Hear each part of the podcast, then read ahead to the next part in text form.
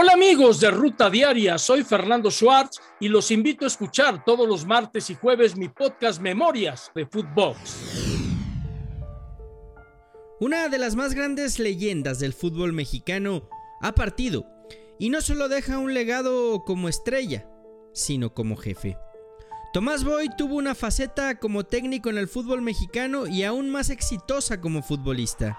Comenzó su carrera con el Atlético Potosino en 1970, donde no pudo ganar ningún campeonato.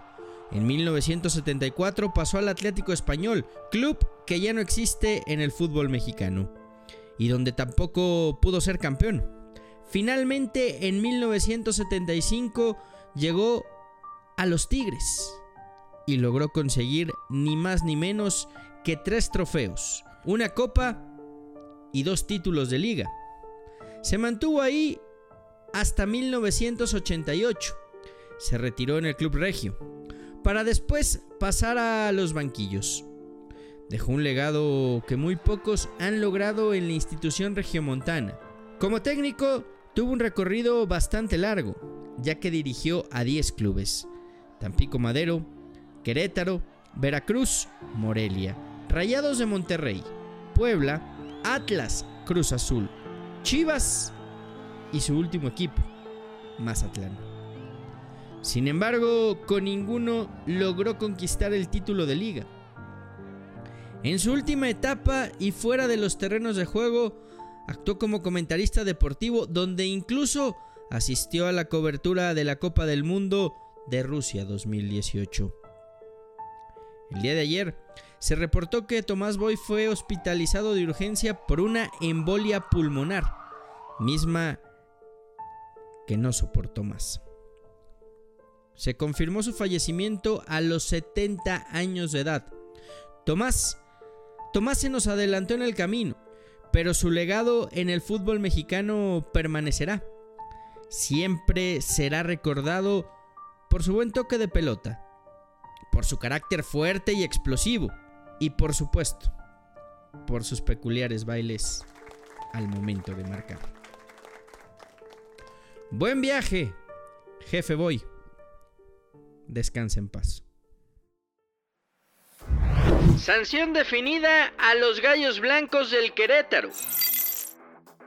La Asamblea Extraordinaria de Dueños de la Liga MX determinó los castigos para todos los involucrados en los sucesos de violencia en el Estadio Corregidora del pasado fin de semana. Gallos Blancos deberá jugar a puerta cerrada por un año.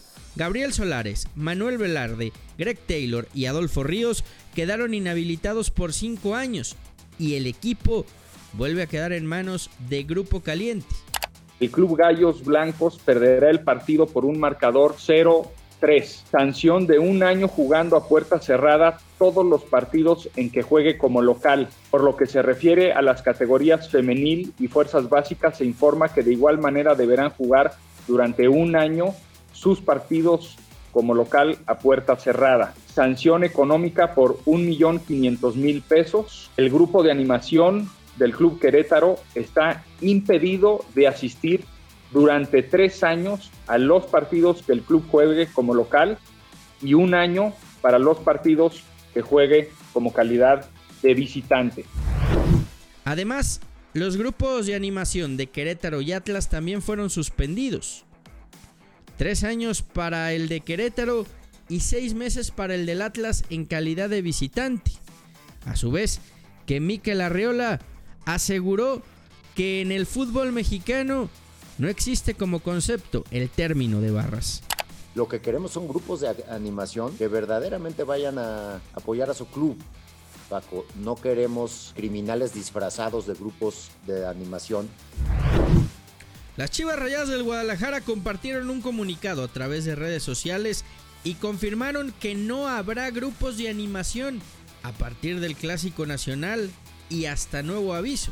Las zonas designadas que solían ocupar ahora serán ocupadas por niños que llevará la Fundación Jorge Vergara. Esto fue Footbox Today.